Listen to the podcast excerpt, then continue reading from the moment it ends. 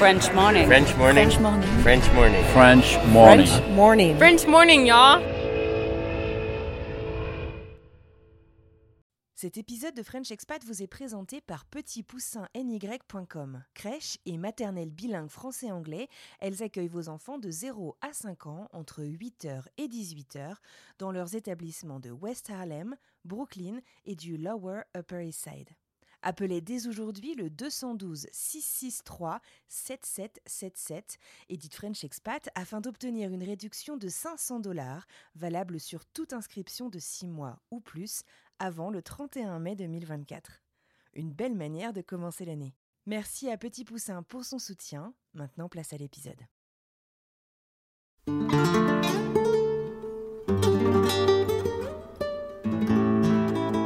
C'est vrai que la leçon, il faut pas se perdre en fait dans son expatriation, il faut pas se perdre et toujours penser à soi et à ses propres repères. Moi, j'étais un peu euh, la moule sur son rocher. euh, C'était super confortable parce que les week-ends, j'avais pas à réfléchir ce qu'on faisait. On faisait toujours des trucs cool. Sauf que bon, après, quand c'était à moi, c'était un peu plus compliqué. Ouais. Ça m'a aussi surpris quand je suis arrivée. Je suis allée en Patagonie. C'est vrai que la Patagonie, c'est ça n'a rien à voir avec même avec le nord de l'Argentine. C'est des c'est des forêts, c'est des lacs. Ça ressemble un petit peu à la Suisse.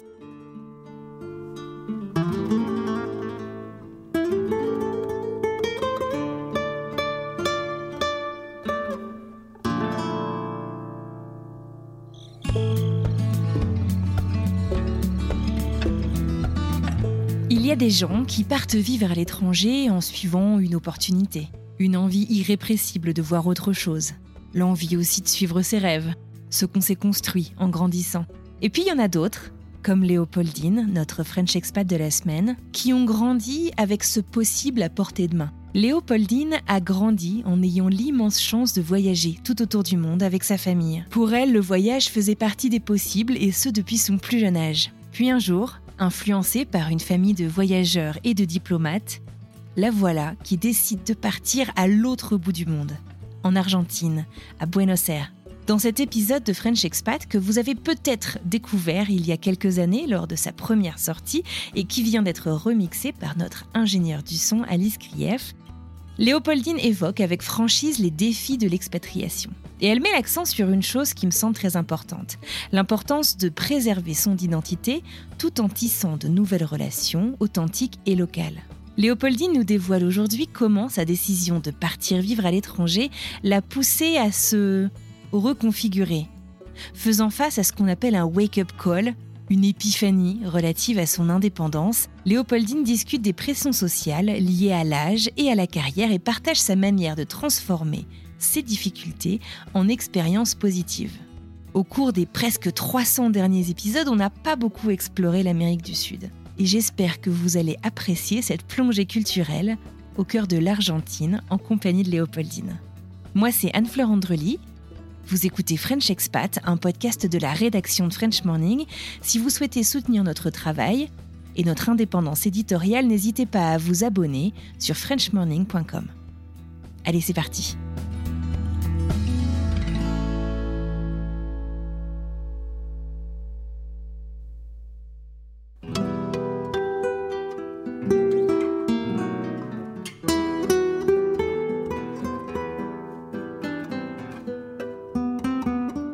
Alors j'ai 28 ans, je viens de Paris. Je suis née et j'ai été élevée dans le 15e arrondissement de Paris. Je suis actuellement coach de vie et mentor pour expatriés. Mais avant, je travaillais dans les technologies, en particulier les applications mobiles, qui est une de mes passions. Mais depuis l'année dernière, j'ai j'ai arrêté d'être salariée.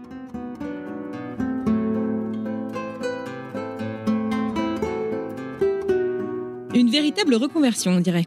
En tout cas, d'après mes notes, d'après ce que j'ai compris, il me semble que tu as quand même pas mal voyagé, que l'Argentine et l'Allemagne, c'est que finalement la partie visible de l'iceberg. Euh, Est-ce que euh, l'envie de partir à l'étranger, de partir en voyage, d'ailleurs pas forcément à l'étranger, de découvrir un peu euh, la vie euh, ailleurs de chez toi, c'est une flamme un peu, je dirais, que tu as entretenue depuis que tu étais petite fille Ou est-ce que c'est une révélation qui est venue à toi, je sais pas, en faisant tes études, en grandissant? Oui, je pense que j'ai toujours été euh, attirée par, euh, par les voyages, euh, par euh, j'étais passionnée quand j'étais petite par les animaux d'Afrique. Je voulais être vétérinaire des animaux d'Afrique. J'adore les singes, les éléphants, etc. Et puis dans ma famille aussi, euh, il y a une culture du voyage. Mon grand-père est amiral de la marine, donc il a beaucoup voyagé. Il est aussi euh, écrivain de la marine, donc il a écrit beaucoup de sur ses voyages euh, dans le Pacifique, par exemple. Une culture vraiment dans ma famille avec plusieurs personnes qui travaillent dans la diplomatie aussi, donc toujours voilà qui racontaient des, des voyages. Moi particulièrement, j'ai pas de souvenir vraiment d'avoir voyagé très loin avec ma famille. On allait euh, l'été euh, en Bretagne, euh, donc voilà, j'étais très contente de ça. C'était plus par des documentaires, des livres, des récits que j'entendais dans ma famille qui m'ont donné envie de voyager par la suite. Et puis on a l'impression que dans ta famille, de ce que tu décris, vivre à l'étranger fait complètement partie du champ des possibles. Tu vois, il y a des familles où bah voilà, vivre à l'étranger, ça paraît complètement extraordinaire et même peut-être un peu hors hors d'atteinte. Chez toi, c'était peut-être presque normal en fait, un passage assez commun finalement. Exactement. C'est marrant que tu mentionnes ça parce qu'effectivement, euh, ce champ des possibles et, vraiment cette idée que bah, c'est la même chose en fait euh, d'habiter proche, loin de sa famille, en France ou à l'étranger. C'est vraiment une chance que j'ai eue. Je m'en suis rendu compte euh, assez tard d'ailleurs dans mon expatriation. quand je réfléchissais, je me suis dit waouh, en fait, j'ai vraiment de la chance parce que c'est c'est normal un peu pour ma famille. Et je me souviens que j'avais une grande appréhension quand j'ai dit à ma grand-mère que je voulais repartir euh, vivre à l'étranger pendant longtemps. Quoi. En gros, je lui ai dit, euh, je lui ai annoncé que j'allais partir pendant longtemps. J'avais un peu cette culpabilité de, tu vois, d'abandonner peut-être ma famille, d'abandonner ma grand-mère.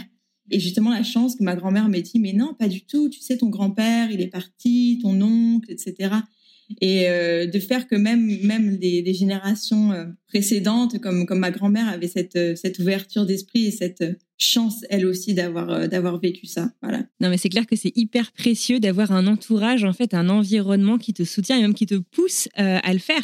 Parce que la culpabilité de l'expat qu'on parte à court terme ou à, ou à long terme c'est un vrai sujet. C'est vraiment pas facile. Ça peut aussi apparaître une fois qu'on est là depuis un moment. C'est mon cas actuellement on pourrait en faire tout un épisode, sincèrement. D'ailleurs, on le fera peut-être.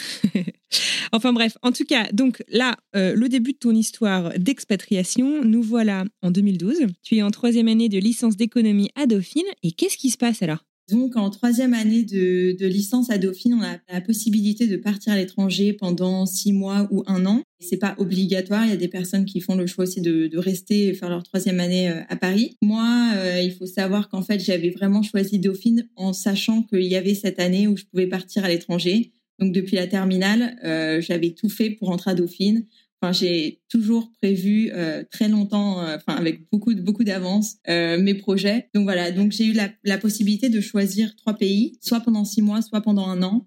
Donc moi, j'ai choisi exclusivement un an. Je leur ai dit, c'est vraiment pour moi, je préfère partir dans mon troisième choix pendant un an que mon premier choix pendant six mois. Ah ouais, mon idée, c'était vraiment Ouais, j'avais vraiment envie de partir longtemps et assez pour euh, que ce soit une vraie expérience. Donc j'avais, j'ai choisi que des pays euh, d'Amérique latine et d'Amérique latine vraiment au sud. Donc j'ai choisi l'Argentine, le Chili, l'Uruguay. L'idée pour moi, c'était bon non seulement de partir très très loin, un endroit où peut-être ma famille qui justement voyageait tellement n'était pas allée, avoir mon expérience à moi dans un pays que personne dans ma famille ne connaît, et aussi euh, apprendre l'espagnol. Tu parlais déjà espagnol avant de partir? Bah, j'ai étudié euh, au collège, quoi, euh, en seconde langue, mais je, voulais vraiment perfectionner mon, espagnol. Euh, et je me suis dit l'Espagne c'est trop proche et je connais un petit peu et ma famille connaît. J'avais un peu vraiment ce truc un peu d'adolescence et un peu de, de rébellion ou de vouloir vraiment faire ma tracer ma propre route et faire quelque chose d'exceptionnel. Et donc voilà, je me suis dit le plus loin possible sur la carte qui parle espagnol. J'avais envie d'avoir mes propres histoires, de pouvoir enseigner quelque chose à ma famille et d'avoir vu des choses que eux n'avaient pas vues euh, parce qu'ils ont eu beaucoup de chance de voir plein de choses. Mais pour moi, c'était toujours peut-être, euh, ouais, voilà, déjà vu. Hein, on sait déjà, bon, ok, elle nous raconte une histoire, on connaît. Là, c'était vraiment partir à l'aventure. C'était une aventure supplémentaire d'être la seule de la famille à avoir euh, vécu ça.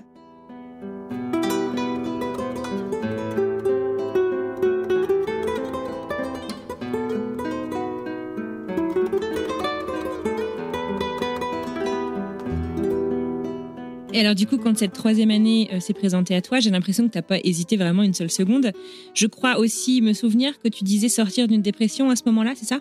Oui, exactement. Alors j'ai eu, euh, quand j'étais euh, au lycée, j'ai eu des, moments difficiles en termes de santé mentale, de troubles de l'alimentation, etc. Et en fait, pour moi, c'était aussi une façon de partir sur, une nouvelle base, dans un endroit qui ne me connaissait pas. Personne ne me connaissait, je pouvais être qui je voulais, en fait.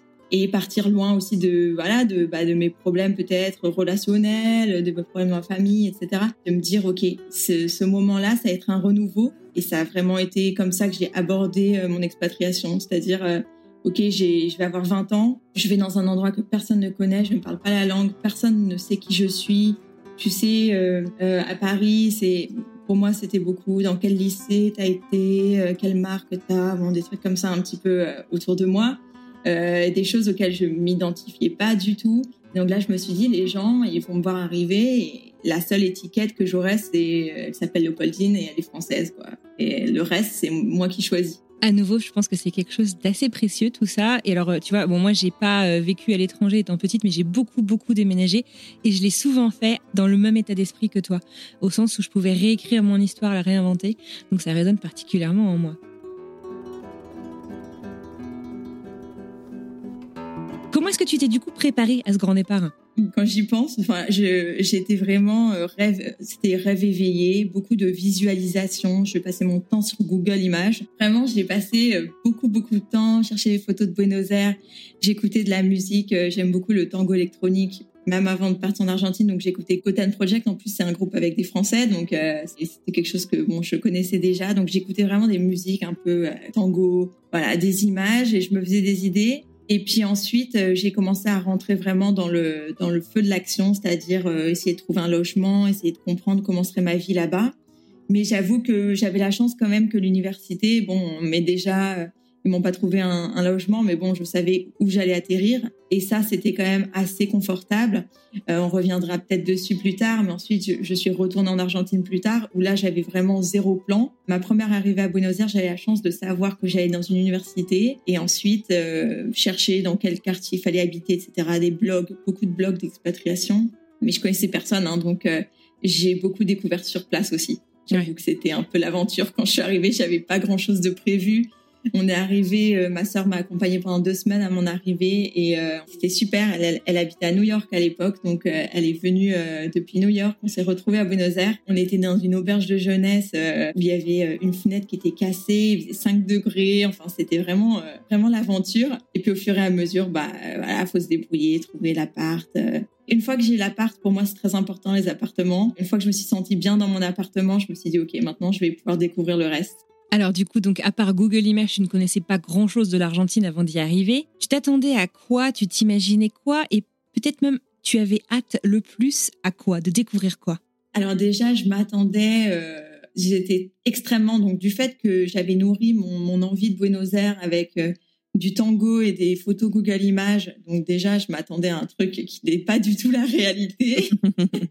donc moi, j'avais l'impression que j'allais arriver euh, dans un quartier avec euh, des gens qui dansent du tango, euh, tu vois, euh, comme si c'était un peu euh, à l'époque de Carlos Gardel. Enfin, j'étais dans un total cliché. En fait, je me suis rendu compte que c'est une ville qui est très cosmopolite, très moderne, qui bien sûr, il y a des quartiers où c'est le quartier du tango, le, quartier de la tradition, mais en fait, c'est juste une ville moderne, une capitale. Donc, donc c'est vrai que tout ça, pour le coup, ça m'a un peu, ça m'a un peu chamboulé. Je me suis dit, ah oui, ok, c'est pas du tout l'idée que j'en avais. Je m'étais promis que j'allais apprendre à danser le tango.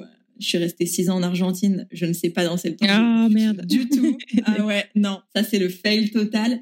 Mais donc ça, pour ce qui est plus de l'ambiance, euh, voilà, je m'attendais à quelque chose qui n'était pas du tout la réalité. J'ai été très agréablement surprise, en fait, euh, de découvrir que c'est bien plus qu'une ville de tango. donc voilà. Et puis ensuite, pour tout ce qui est expatriation, euh, je m'attendais donc, comme je te disais, à avoir cette espèce de renouveau, de, de page blanche où je pouvais être qui je qui j'étais. Et en fait, au lieu de m'échapper de moi-même, je me suis retrouvée vraiment face à moi-même, plus que en plus qu'à Paris en fait. Intéressant. Comment t'expliques ça? Donc en fait, donc tu vois, donc moi mon idée c'était euh, bon, j'étais peut-être dans un mal-être, je voulais euh, m'inventer, me, me, créer en tant qu'adulte, on va dire, on peut dire ça comme ça. Euh, et puis en fait, c'était pas une page blanche, c'était juste me retrouver moi-même parce que quand tu es, quand tu arrives dans un groupe euh, où tu connais personne ou quand tu arrives dans une ville où tu dois assurer ta propre sécurité, par exemple une ville comme Buenos Aires qui n'est pas euh, qui a des problèmes de sécurité, bon surtout pour les filles aussi. En fait, j'ai appris à me connaître au lieu de me recréer. J'ai appris à connaître qui j'étais moi-même à l'instant présent. Et c'était encore mieux que créer une nouvelle personne parce que euh, je me suis regardée d'un nouvel œil, tu vois. Je me suis dit, waouh, j'arrive à faire tout ça. J'ai commencé à être vraiment fière de moi. Je me suis débrouillée. Et, et du coup, c'était pas une échappée, c'était plutôt une retrouvaille, tu vois, avec, euh, avec qui j'étais à l'époque. T'étais vachement jeune en plus quand t'es partie, non? T'avais quoi, 19, 20 ans? J'avais 19 ans. Ouais, c'est, c'est, c'est hyper jeune. Enfin, pour partir à l'autre bout du monde, je sais que ça fait un peu vieille de dire ça, mais en même temps, bah, écoute, faut assumer. mais euh, franchement, chapeau, quoi. Moi, j'avoue que c'est un peu une de mes craintes, élever un enfant dans un cadre international, c'est qu'il parte hyper loin de moi, quoi quand j'y pense, je me dis, waouh, si jamais mes enfants, euh, ils ont 19 ans, ils veulent partir dans un pays si loin, euh, où ils parlent pas vraiment la langue, je, je, je vais flipper, quoi. Moi, je l'ai fait, je sais que c'est une des meilleures expériences de ma vie, donc il faudra que je les laisse partir. Mais... Ouais, non, c'est hyper dur. Écoute, on se donne rendez-vous dans 20 ans. Hein. J'avoue que moi, tu vois, avec le recul, maintenant, ça fait 10 ans que je suis partie, je crois sincèrement qu'en tant que parent, je serais incapable de supporter ce que j'impose à ma famille, en fait. Et ce dont je prends conscience maintenant que je suis maman. Ouais, ouais, je suis totalement d'accord.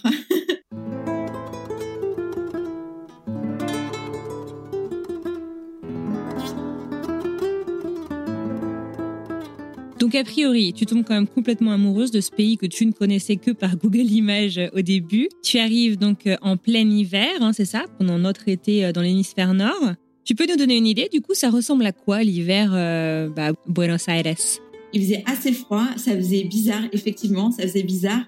Et c'était, je suis tombée directement dans le bain de l'expatrié qui habite dans un hémisphère différent de son pays d'origine, c'est-à-dire moi, je me caillais à Buenos Aires et je voyais tout le monde sur Facebook mettre des photos de piscine, de plage et d'apéro au soleil.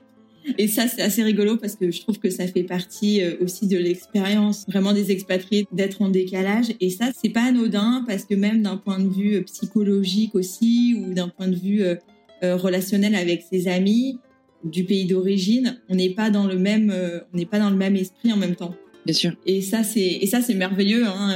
C'est aussi euh, connaître euh, Noël où il fait 36 degrés, euh, le Nouvel An où on fait la fête dans la piscine. Ça, c'est trop trop bien. Mais c'est vrai que l'arrivée en juillet où il faisait très froid, je n'étais pas préparée. En plus, j'avais un autre un peu cliché dans ma tête, c'était que l'Amérique latine, un peu cliché Amérique centrale, quoi. Il fait pas froid. Alors qu'à Buenos Aires, il fait froid en hiver. Mais n'empêche que c'est un vrai sujet et c'est pour ça que je te demande justement de me décrire euh, l'hiver à Buenos Aires, en Argentine, puisque je crois que dans les médias, le cinéma, euh, les, les, les, séries, euh, la musique, enfin tout en fait, toute la pop culture, tout ce qu'on voit, les infos même, on voit pas l'Argentine froide en fait. On nous véhicule cette image complètement surréaliste finalement quand tu y penses, puisque si tu te poses deux secondes, t'es pas si loin du pôle, donc forcément tu as des saisons plus marquées et donc forcément bah as un hiver. Mais je pense que j'aurais été dans le même bateau que toi, en fait, en débarquant en juillet, en ne m'attendant pas à un hiver vraiment particulièrement froid. Exactement, et c'est vrai que j'ai découvert aussi la, beauté de la diversité des pays de l'Amérique euh, latine, qui sont tellement différents. Et c'est vrai que que ce soit l'Uruguay, le Chili ou l'Argentine, c'est des pays qui sont extrêmement au sud. C'est des pays qui ont euh, bah, des, terres euh, australes et qui ont aussi une végétation. Et ça, c'est vrai que euh, ça m'a aussi surpris quand je suis arrivée. Je suis allée en Patagonie. C'est vrai que la Patagonie, c'est, ça n'a rien à voir avec Tulum, les Caraïbes, même avec le nord de l'Argentine. C'est des, c'est des forêts, c'est des lacs. Ça ressemble un petit peu à la Suisse. D'ailleurs, bon, il y a aussi des chalets et puis une immigration aussi qui vient d'Allemagne et de, et de Suisse. Et donc, c'est vrai que t'as pas l'impression, quand tu as le cliché un petit peu de l'Amérique latine où tous les pays se ressemblent. En fait, le cliché de l'Amérique latine, je pense, c'est lié à une vision de l'Amérique centrale. Mais euh, l'Argentine, oui, oui, c'est un pays bien au sud et donc où il fait froid. plus tu vas au sud, plus il fait froid. Ouais, tout à fait.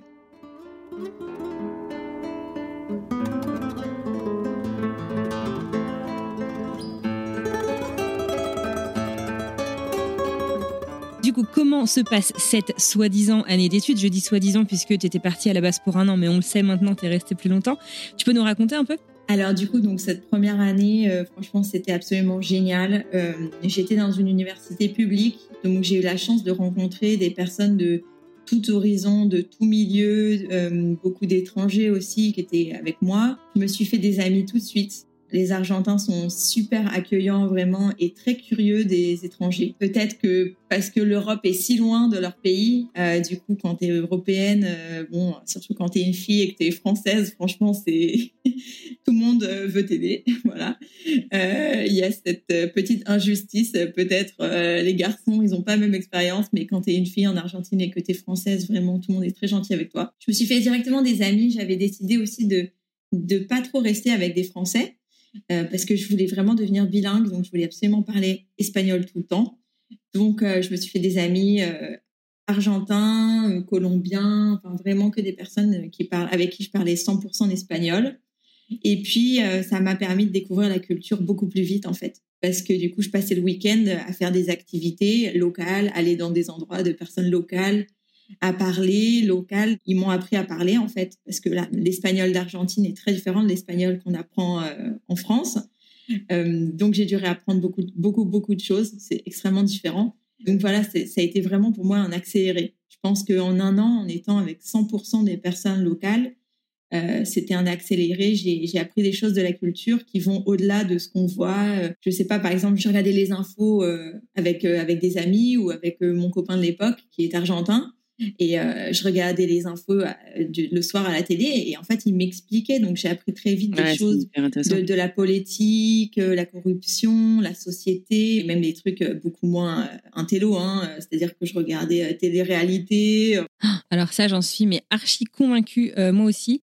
La pop culture, c'est le plus difficile à appréhender, à apprivoiser et à garder, à vraiment s'approprier en fait. Un minimum, bien sûr. Je crois que l'humour, ça s'apprend. Et c'est quelque chose que nous, Français, en tout cas moi, j'ai mis énormément de temps en fait, à, comprendre et à accepter que je peux pas comprendre les blagues, que ça s'apprend parce qu'il me manque une tonne de références. Et c'est hyper précieux à nouveau hein, d'avoir en fait, un local qui va faire l'effort de t'aider à le comprendre, de t'aider euh, bah, à l'apprécier en fait, et, et à l'apprendre tout simplement. Quoi. On n'apprend pas à être drôle, mais on apprend à comprendre euh, les références euh, culturelles communément acceptées là où on est. Ouais, exactement. Ça, c'est vrai que, et tu vois, la pop culture, en fait, c'est aussi un moyen de se faire des connexions ensuite, parce que du coup, quand j'allais dans des soirées, non seulement c'était plus facile pour moi de comprendre de quoi les gens parlaient, ou mhm. les filles, parce que j'avais un petit peu de mal à, à, connecter avec des filles argentines. Mais je peux comprendre, euh, je sais, je, je, je le vois moi-même. Enfin, quand on est dans son pays euh, d'origine, bon, on a ses copines du lycée, ses copines de la fac, et du coup, j'avais un peu de mal euh, à connecter avec les filles argentines je n'ai toujours pas vraiment compris pourquoi c'était si difficile au début. Mais du coup, d'avoir des sujets de conversation un peu légers qui pouvaient leur montrer que je faisais un peu partie des leurs, entre guillemets, ça m'a beaucoup aidé. Et puis l'humour, c'était une des choses qui, me, moi, me, stressait le plus parce que j'adore, rigoler vraiment. Ma personnalité, c'est de faire tout le temps des blagues, de charrier, etc. Et quand, euh, quand on parle pas couramment la langue, on se dit comment je vais pouvoir être authentique et cette idée que j'avais une fois de plus vraiment d'être d'être authentique, d'être moi-même, de, repartir sur qui j'étais vraiment, bah, il fallait que inclure l'humour quoi. Donc euh, d'avoir euh, mes amis qui m'ont qui m'ont aidé à, apprendre des mots, à apprendre un peu l'humour euh, local, ça a été vraiment précieux et, top. On a passé des super soirées où franchement j'ai réussi à faire rire des gens. Là je me suis dit ok c'est bon. Ah non mais attends ça c'est une des plus grandes victoires d'immersion et d'intégration je trouve ouais, d'immersion culturelle quoi. Bravo. J'allais te demander tu disais que tu voulais pas trop passer du temps avec des Français pour au moins devenir bilingue et vraiment bah, t'immerger dans la culture locale c'est souvent un souhait, mais c'est pas toujours euh, facile en fait de le réaliser. Je pense notamment lorsqu'on vient en échange en tant qu'étudiant, puisque les communautés d'étudiants internationaux sont très accueillantes et savent nous trouver. Euh, et des fois, c'est beaucoup plus facile finalement d'aller euh, bah, passer du temps avec ces personnes-là qui ont pour beaucoup des centres d'intérêt un peu similaires aux nôtres. Est-ce que tu, enfin, comment est-ce que ça s'est passé pour toi et est-ce que tu as des tips peut-être à partager? Ouais, alors euh, c'est vrai que ça d'ailleurs euh, c'est un sujet qui a un petit peu évolué ensuite au fur et à mesure de mon expatriation. C'est-à-dire que au début euh, j'étais vraiment en esprit je ne vais pas me mettre avec des Français donc pour apprendre la langue. Donc par exemple qu'est-ce que j'ai fait? Ben j'essayais vraiment entre deux cours d'aller parler aux personnes de ma classe et pas de me retrouver avec les autres étudiants. Je me suis pas non plus coupée de, la communauté étudiante française et internationale de Buenos Aires, mais j'essayais au maximum de sortir de ma zone de confort, de pas avoir peur. Si j'avais, par exemple, deux invitations, je choisissais celle où c'était euh, chez, des personnes, chez des Argentins. J'allais aussi, par exemple, dans des cours. J'ai vraiment fait en sorte d'aller dans des cours, euh, par exemple, de danse, de peinture, euh, des cours de sport. Voilà, vraiment me mettre là où il y avait des groupes, là où je pouvais en fait euh, rencontrer des personnes. C'était un peu ma, ma façon de ma façon de faire, on va dire. Ensuite, par la suite, je me suis quand même rendu compte que ça faisait du bien, et c'est quand je suis restée vraiment plus longtemps que j'ai commencé à me reconnecter au français et là, ça m'a fait, ça m'a fait aussi du bien. Donc, euh, je dirais, il faut trouver le juste milieu et puis essayer de, de créer ses propres opportunités en choisissant vraiment consciemment. Donc, moi, je me suis vraiment demandé où est-ce que je vais trouver des personnes locales qui partagent les mêmes intérêts que moi. Et donc, euh, c'est comme ça que je me suis inscrite à la danse, inscrite à la peinture, etc. Ce serait pour moi le type, c'est de, c'est de se dire, c'est de réfléchir en fait vraiment quelles sont les personnes euh, que je voudrais rencontrer et où est-ce que je vais les trouver. Et ça, ça paraît un petit peu mécanique peut-être au début de se dire ok je vais aller pêcher entre guillemets des gens avec qui je vais bien m'entendre, mais, euh, mais en fait c'est comme ça que ça marche. Enfin c'est comme ça en tout cas que ça a marché pour moi quoi. Ah, super intéressant. Ensuite il y a une anecdote quand même un peu rigolote, c'est que ma meilleure euh, ma meilleure amie je l'ai rencontrée dans un dans un bar où j'étais allée avec un ami français et elle était assise à la table d'à côté et on n'était pas du tout parti pour se parler. J'étais partie pour parler en français avec mon pote pendant toute la soirée. Et puis en fait, euh, voilà, on a commencé à échanger et, l'ouverture d'esprit que j'avais à l'époque de vraiment euh, connecter avec des personnes de façon authentique. Et ben voilà, on a commencé à parler. Et puis maintenant, c'est ma meilleure amie. Donc elle est cubaine, mais elle, mais elle habite à Buenos Aires depuis depuis dix ans. donc donc voilà, donc parfois il y a les stratégies conscientes d'aller chercher vraiment les personnes qui ont les mêmes centres d'intérêt. Et puis parfois, il y a aussi l'ouverture d'esprit de se dire, OK, je suis ouverte à faire des rencontres. Et ça, c'est important.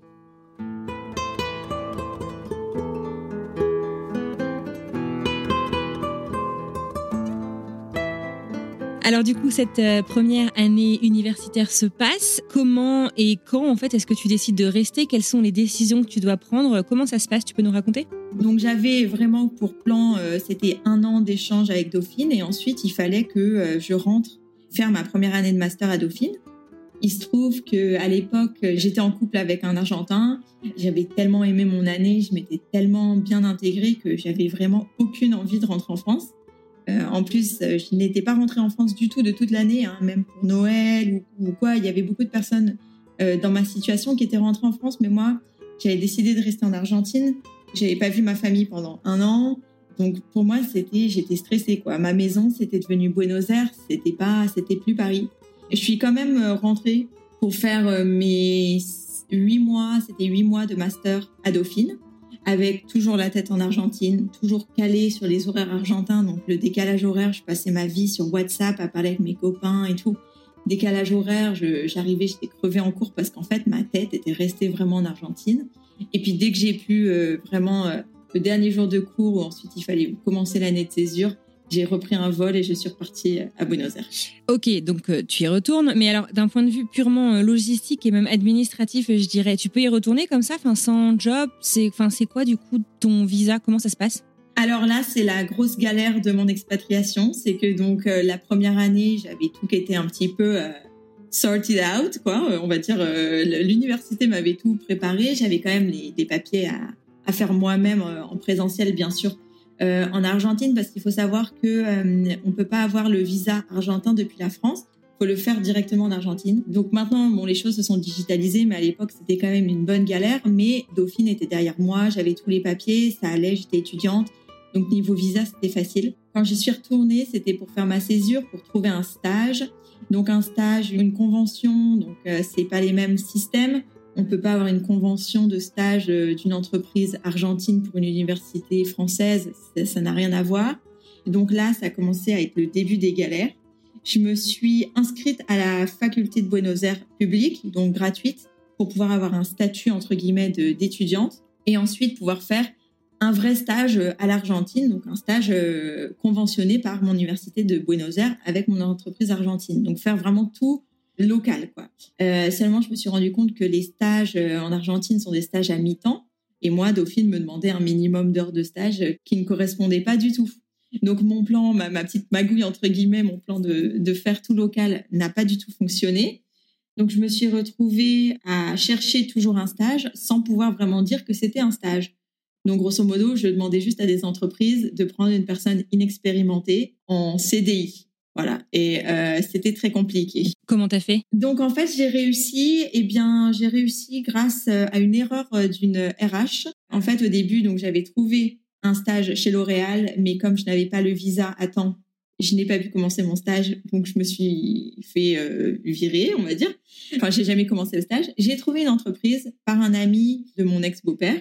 Et puis ils me disent, ok, bah pas de souci, très bien, on va te faire donc en espèce de CDI euh, un espèce de CDD, pardon, et puis on va te faire le, visa.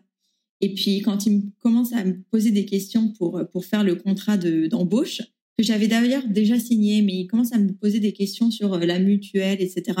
Moi, je dis, bah, je suis désolée, mais je débarque, moi, j'ai rien du tout.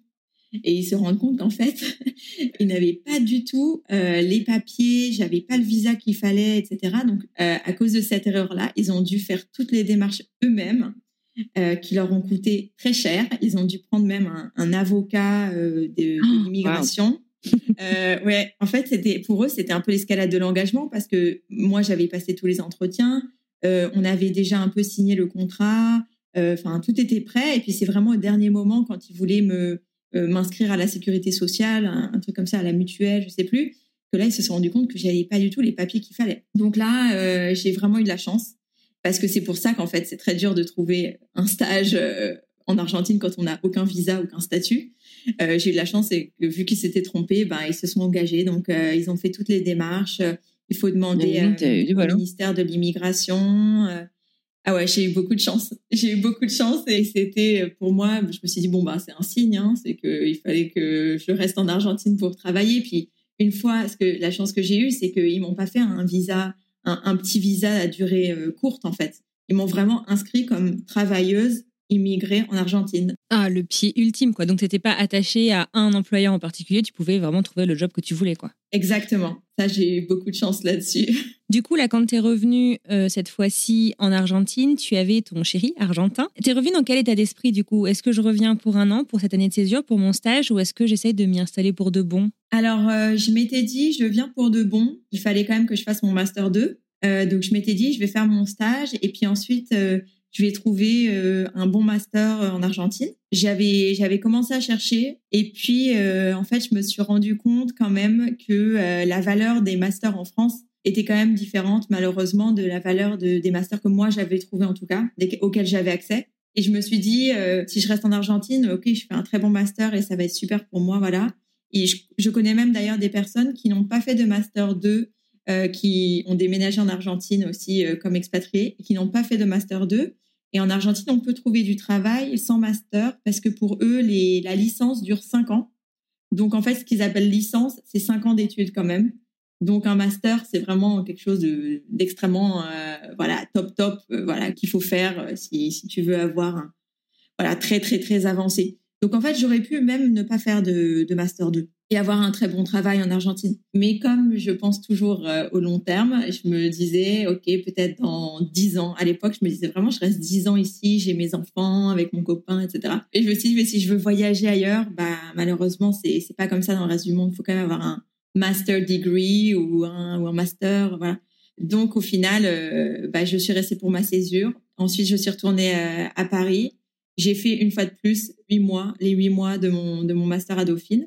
Et pareil, le dernier jour, le lendemain, mes valises étaient prêtes et j'avais tout préparé. Je suis retournée en Argentine. Donc vraiment, c'était euh, j'ai presque pas de souvenir en fait de, de ces petits moments où je rentre en France. Tellement j'étais à fond, j'étais à fond ma, ma tête, tout, tout, ma tête, mon cœur, euh, mon esprit, euh, tout était en Argentine, même les, les quelques moments où je suis rentrée en France. Ah bon? Tu te souviens de rien? Est-ce que tu pourrais me raconter quand tu allais visiter le musée Beaubourg à Paris pendant ces séjours en France? Ça te dit toujours rien? Alors du coup, euh, donc ça c'est ça c'est une illustration qui montre bien qu'en fait j'ai commencé à devenir plus argentine que, française dans ma tête. Quand j'allais à Beaubourg, il y avait, euh, en tout cas à l'époque, je me souviens que pour l'âge que j'avais, il y avait un, un discount pour les jeunes étrangers hors Union européenne. Et comme moi, j'avais la chance d'avoir une carte d'identité argentine puisque mon travail m'avait fait un visa de, folie. J'étais résidente argentine et euh, je parlais avec un accent euh, pour me faire passer pour une Argentine et pour avoir le tarif euh, préférentiel dans les musées, en, particulier au, au, Centre Georges Pompidou à Beaubourg à Paris. Et j'y allais avec des amis argentins qui, eux, étaient en échange en France. Et vraiment, je, faisais partie du groupe, quoi. Plus d'une fois, plus d'une fois, j'ai, quand c'était, quand c'était utile, je présentais ma carte d'identité argentine à la place de, de ma carte d'identité euh, française et ça passait, euh, ça passait super. Je me retrouve complètement là-dedans. Euh, grande fierté, du coup, j'imagine, de pouvoir te faire passer pour une Argentine dans ton propre pays. Ouais, exactement, exactement. Pour moi, c'était vraiment, euh, j'avais réussi mon objectif. Et puis, c'était aussi une, une façon de, rendre hommage un petit peu. Euh, c'est pour ça que je voulais tellement, tellement me, me, fondre à la culture. C'était parce que pour moi, c'était une façon de rendre hommage, de remercier, entre guillemets, le pays qui m'avait permis de vivre autant de belles aventures, de beaux voyages et de développement personnel, je me suis dit, je me dois de m'adapter euh, au plus possible à cette culture.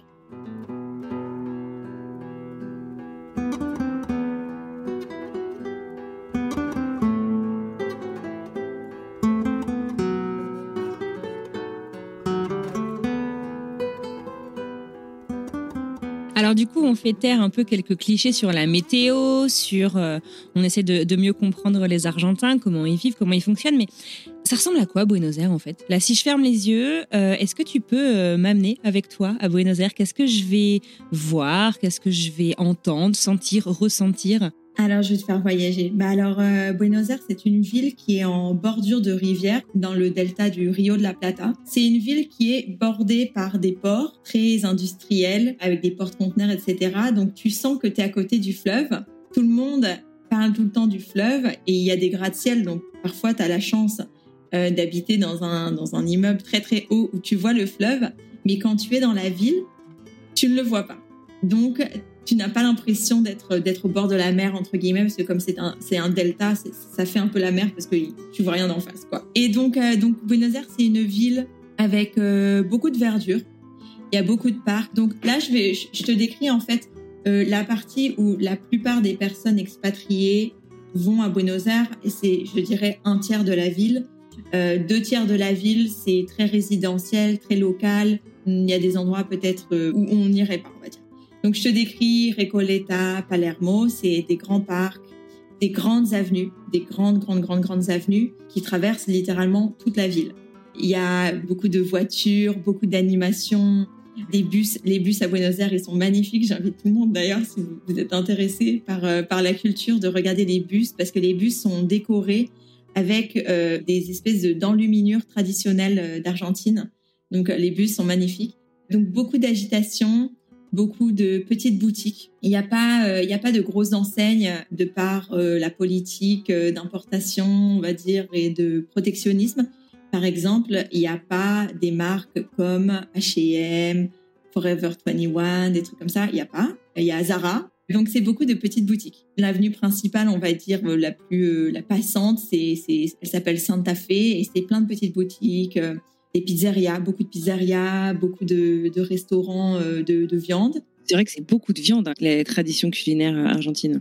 Ouais, beaucoup de viande et beaucoup aussi de cuisine, on va dire, euh, inspirée de l'Italie. Euh, de par leur histoire, énormément. Donc c'est vraiment, c'est pizzeria, viande, resto de viande, resto de pizza, resto de pâtes. C'est vraiment, euh, c'est vraiment les trois trucs euh, euh, que tu peux voir dans la rue partout, partout, partout. Vraiment, pour le coup, la pizza, je te dirais que c'est peut-être plus ce que tu verras le plus quand tu arrives à Buenos Aires, ah ouais. parce que ils en, ils en vendent partout.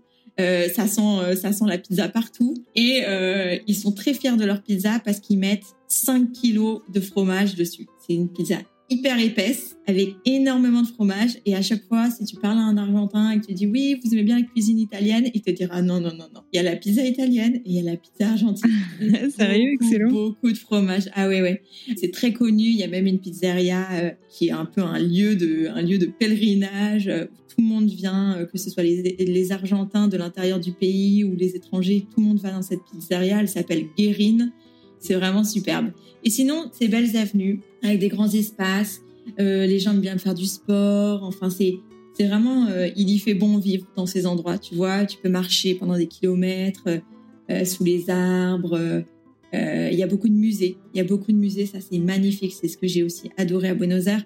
Les musées partout, partout, partout. Des musées gratuits qui permettent l'accès à la culture à tout le monde. et ça c'est génial. Il y a aussi des ferias, donc c'est des petits marchés de, de trucs faits d'artisanat, des petites ferias d'artisanat partout sur les, dans les parcs, sur les places. Il y a aussi la culture de la place, qui est un petit peu comme en Espagne peut-être la culture de la place. Donc, tu as une place avec les petits bancs, les réverbères, et puis jusqu'à très tard, euh, tout le monde du quartier assis sur les bancs euh, à papoter. Euh, les vieilles dames, elles sont assises jusqu'à très tard sur les bancs, tu vois. Bon, ça c'est en été quand il fait pas quand il fait pas froid, non Mais cette culture vraiment du, du quartier, ça c'est très important à Buenos Aires, la culture du quartier.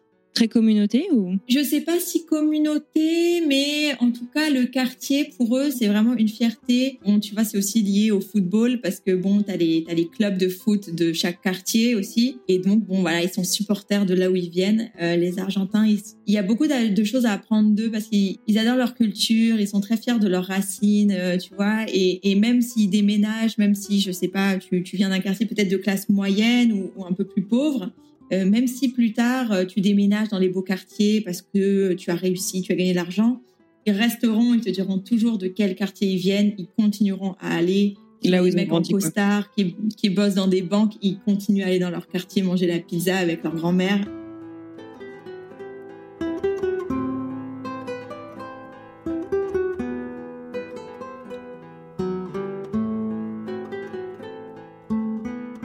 Du coup, malgré euh, cette idylle que tu vis euh, à Buenos Aires, l'histoire avec ton amoureux de l'époque touche à sa fin, mais tu décides de rester à Buenos Aires. Est-ce que tu veux me raconter pourquoi tu as décidé de rester? Alors non, je peux te raconter ce, moment parce que je pense que peut-être des personnes qui sont expatriées par amour entre guillemets ou qui sont expatriées parce qu'ils ont suivi un conjoint ou une conjointe avec qui ils ne sont plus, peut-être que ça pourra aussi euh, les aider ou peut-être qu'ils se sentiront identifiés. Bon, en gros, moi, j'étais quand même très jeune quand je suis partie, je suis restée, etc. Bon, c'est vrai que c'était aussi lié à, mon copain de l'époque.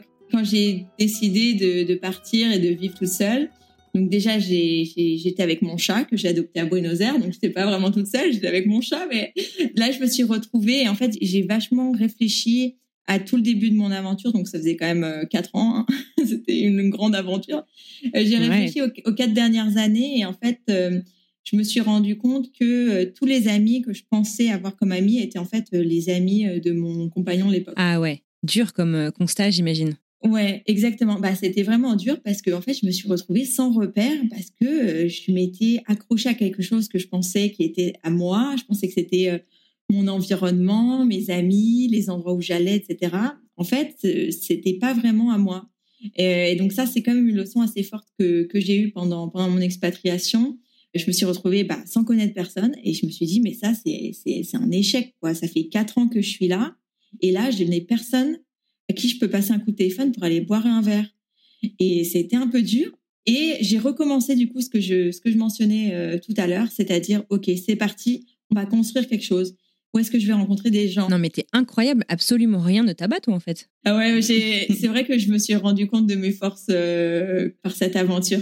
Un petit peu, un petit peu de fierté aussi, de pas dire euh, ah ouais je vais pas rentrer en France maintenant que je suis toute seule euh, machin. Non je me suis voilà il y avait un peu de fierté et un peu aussi de, de courage on va dire ouais. Et donc euh, là je me suis inscrite dans un dans un club de kitesurfing. Donc j'ai appris à faire du kitesurf. J'ai rencontré des gens super cool. Je suis allée dans des endroits nouveaux parce que bon pour faire du kitesurf donc comme je disais Buenos Aires c'est sur le bord de la rivière mais c'est très difficile d'accès parce que c'est un port commercial donc, euh, je suis allée dans, à l'intérieur du pays. Euh, on faisait cinq heures de voiture avec des gens que je connaissais pas à la base, quoi. Je me suis vraiment créé un groupe et ça, c'était top.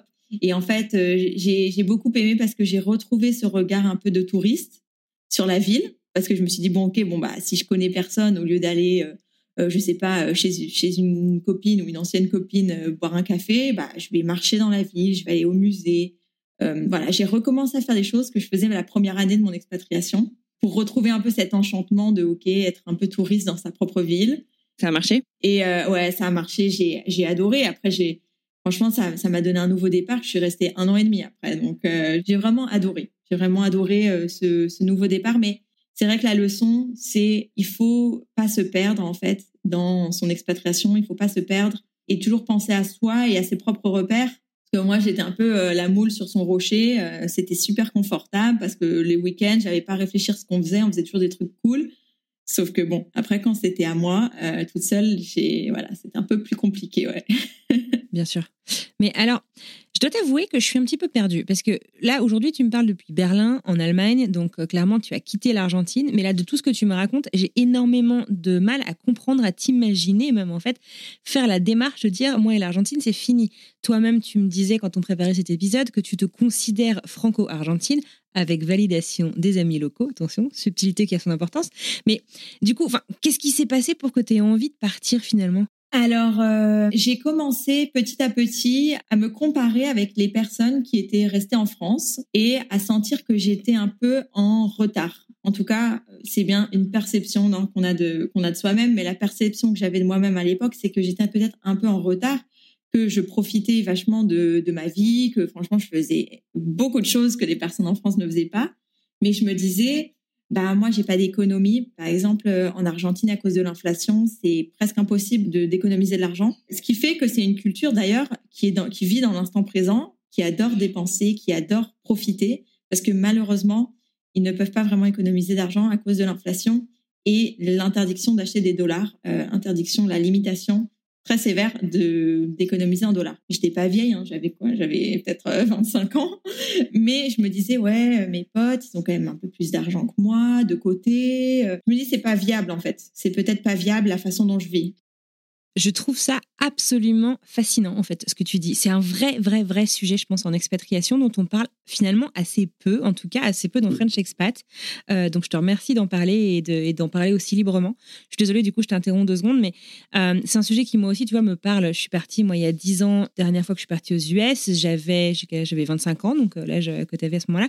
Et c'est vrai qu'en fait, tu te rends compte que même si j'aime ma vie au quotidien, je sais pas si c'est un retard, mais en tout cas, ça peut être un retard un peu par rapport aux clichés qu'on te met en tête par rapport à ce que la société en fait attend de toi. Voilà, à 25 ans là où tu en seras à peu près dans ta vie, à 30 ans voilà ce que tu auras euh, accompli euh, seul ou en couple, à 40 ans machin. Et ce qui fait que tu vois avec euh, mon mari, qui pourtant, bah, lui, est local, hein, entre guillemets, il est américain, c'est une conversation qu'on a très régulièrement, en fait, sur est-ce qu'on est là où on devrait être ou est-ce qu'on est là où on veut être? Et, et c'est un vrai gros sujet.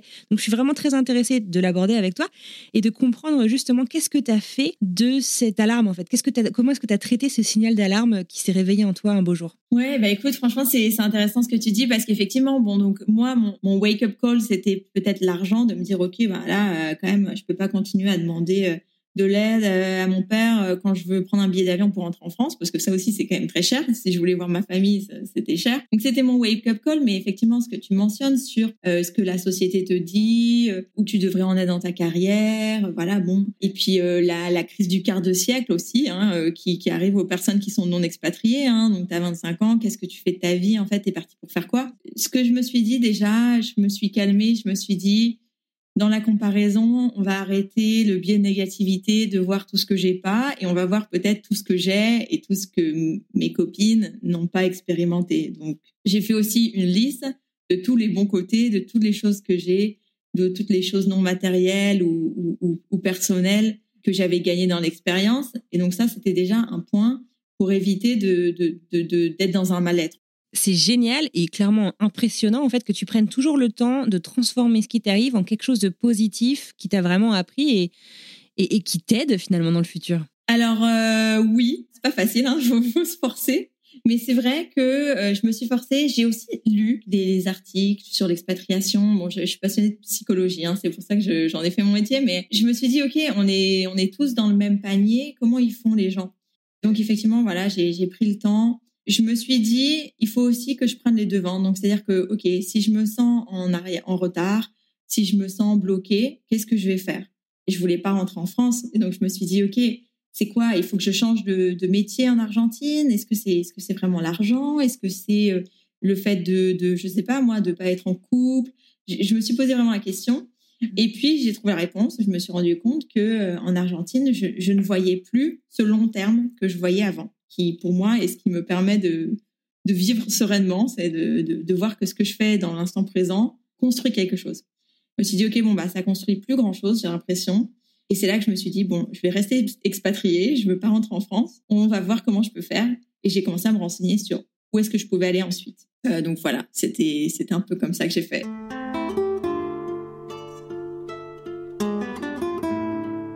On va pas avoir le temps, effectivement, aujourd'hui en tout cas, de rentrer euh, dans les détails de ta vie berlinoise euh, depuis en Allemagne. Mais est-ce que tu peux quand même nous donner les grandes lignes et nous expliquer comment est-ce que tu es arrivé là du coup? Alors, donc j'ai saisi une opportunité dans mon travail. Donc l'entreprise pour laquelle je travaillais à Buenos Aires avait un petit bureau à Berlin avec deux trois personnes. Donc une fois de plus, j'ai fait mon j'ai fait ma petite stratégie et je me suis dit OK, on va pas se précipiter. En fait, un truc qui est important à dire, c'est que j'avais pas envie d'arriver à un dégoût de Buenos Aires parce que j'adore Buenos Aires, j'adore l'Argentine.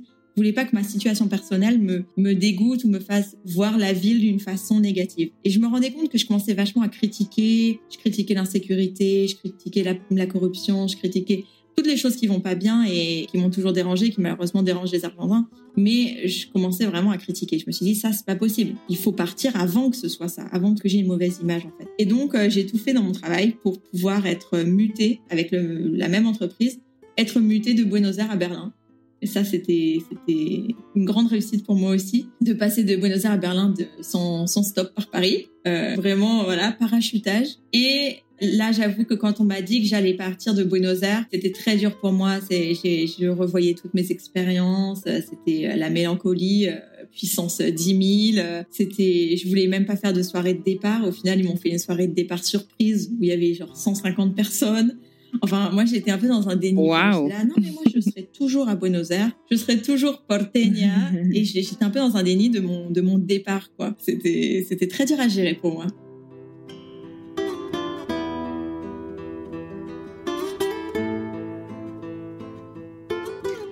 On arrive à la fin de cet épisode. Une question rituelle que je pose à tous mes invités, c'est est-ce qu'il y a un conseil qu'on t'a donné ou qu'on aurait dû te donner, enfin qui aurait pu t'aider, je sais pas, te simplifier la vie il y a six ans quand tu es parti, euh, que tu pourrais partager avec nos auditeurs?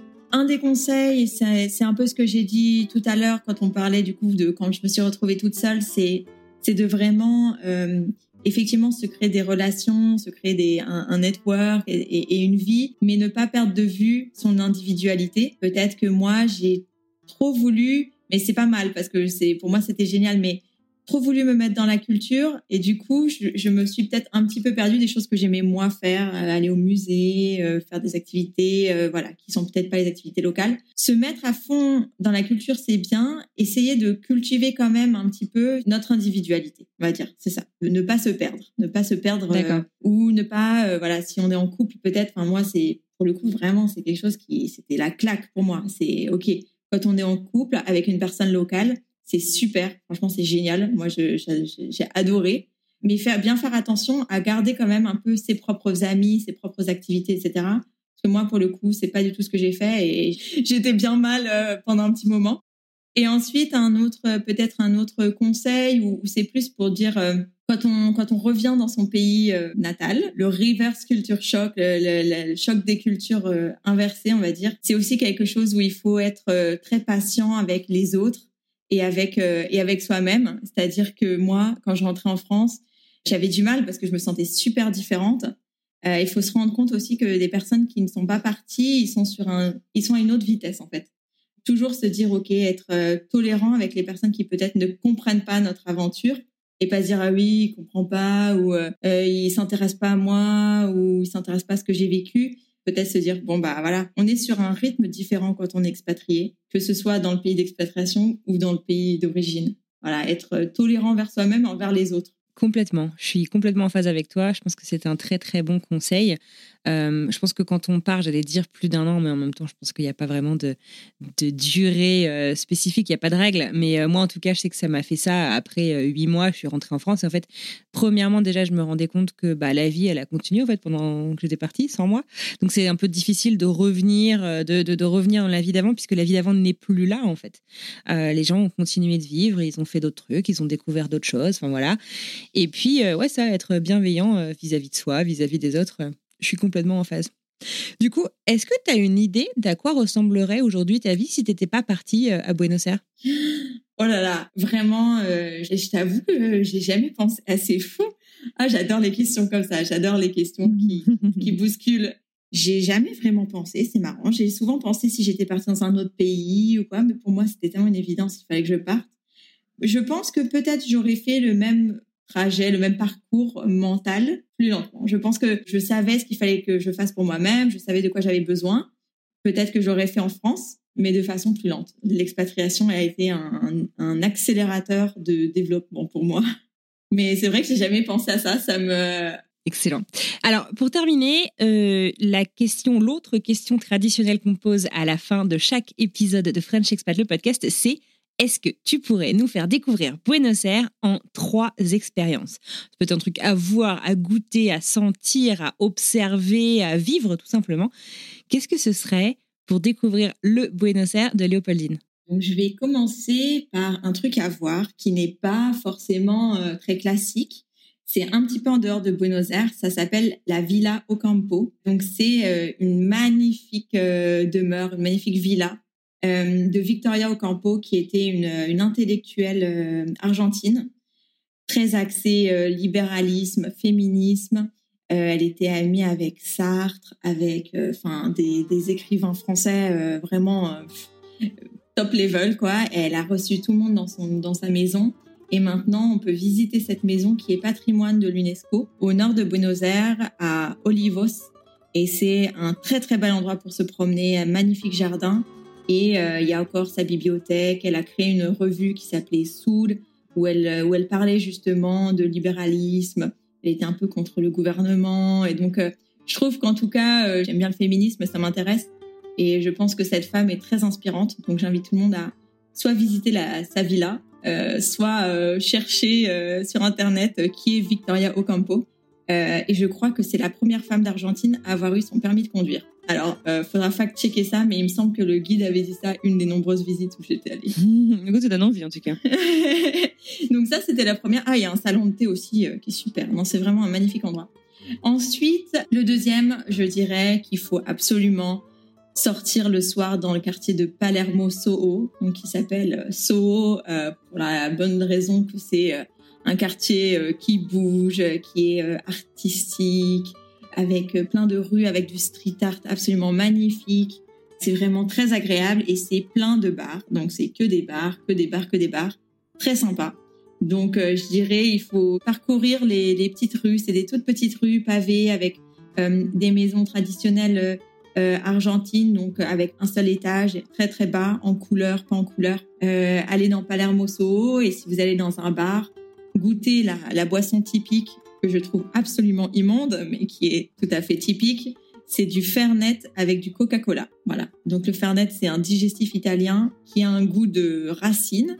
Euh, c'est très amer. Ils boivent ça avec du Coca-Cola. Fernet con Coca, c'est la boisson traditionnelle des soirées en Argentine. Donc allez dans un bar, buvez un Fernet et envoyez-moi une photo de vous en train de faire ça parce que j'adore. j'aime pas la boisson, mais j'aime bien l'atmosphère. Et ensuite, la dernière chose, je dirais, aller dans le quartier de San Telmo, qui est un quartier très traditionnel, qui pour le coup est exactement le cliché auquel je m'attendais euh, avant de déménager à Buenos Aires. Et là, vous pouvez aller danser le tango, voir des gens danser le tango, voir des personnes euh, voilà habillées en Carlos Gardel et manger euh, de, la, de la nourriture traditionnelle d'Argentine, les empanadas, les petits chaussons, soit à la viande, soit au fromage. Donc le quartier de San Telmo est vraiment magnifique. Et voilà, c'est un bel endroit. Pareil, se promener. Je pense que Buenos Aires, on apprend à connaître Buenos Aires en se promenant. C'est surtout ça. Se promener, boire, manger et discuter avec les gens. C'est vraiment, euh, vraiment comme ça. Il y a un seul truc, c'est que ils appellent ça euh, le marché artisanal de San Telmo. C'est du made in China. Euh, n'achetez pas vos trucs ici. Voilà, c'est le seul, euh, c'est le seul petit bémol. C'est très touristique, donc voilà, n'achetez pas vos souvenirs là-bas, mais en, tout cas, tout le reste est extrêmement beau, extrêmement traditionnel, très respectueux de, de l'Argentine, de, de l'époque, de la grandeur de Buenos Aires. Écoute, merci beaucoup. On va être ravis de mettre ça en vidéo et dans Mapster, donc euh, en vidéo sur Instagram et dans Mapster, bah, l'application, pour euh, bah, retrouver toutes ces suggestions. Est-ce que tu aurais un petit mot de la fin avant qu'on se quitte? Euh, mon petit mot de la fin, ce serait pour toutes les personnes qui voudraient s'expatrier. Moi, il y a une phrase qui m'a permis de m'expatrier quand j'avais 19 ans et que j'avais super peur. J'étais excitée, mais j'avais super peur. C'est si tu attends d'être prêt, tu attendras toujours. Donc, on n'est jamais prêt pour la belle expérience qu'est l'expatriation. Donc, euh, voilà, il faut se préparer effectivement, ne pas s'envoyer, voilà, se parachuter n'importe où. Mais mentalement, il, faut foncer parce que c'est tellement beau et je pense pas qu'il y ait d'échec. Il n'y a pas d'échec. Même si on a envie de rentrer au bout d'un mois, ce sera jamais un échec. Voilà, c'est ce que je me suis dit moi avant de partir à 19 ans.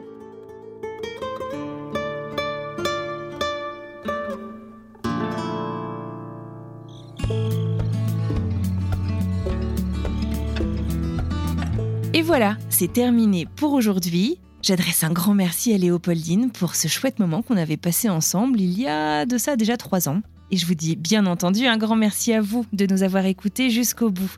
Si cet épisode vous a plu, je compte sur vous pour en parler autour de vous et pour nous donner des étoiles, voire même des petits commentaires.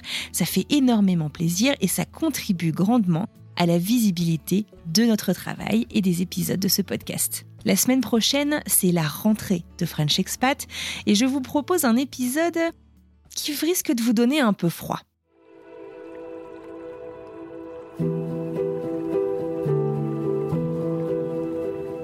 Quand tu immigres, quand tu immigres et que tu te retrouves dans un autre pays, t'as ton chez toi quand même.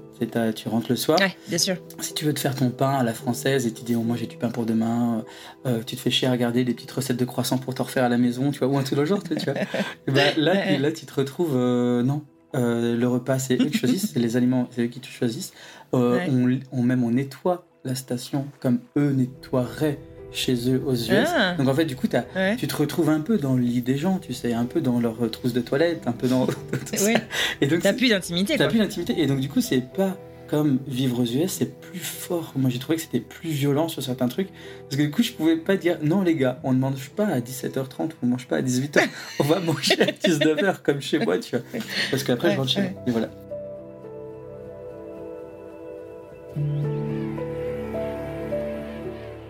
Nous sommes le 2 janvier, au moment où cet épisode sort, alors j'en profite pour vous adresser mes meilleurs voeux pour l'année 2024, une année que je me réjouis de passer à vos côtés. Je vous souhaite une merveilleuse fin de journée et je vous dis donc à mardi pour une nouvelle histoire en Antarctique.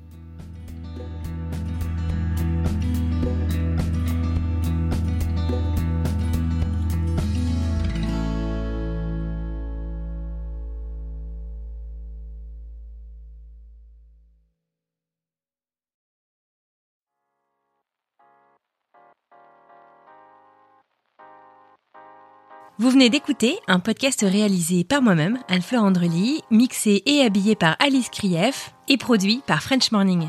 French Expat n'est pas le seul podcast de French Morning. Pour retrouver tous les podcasts du groupe, rendez-vous sur frenchmorning.com slash podcast. À bientôt!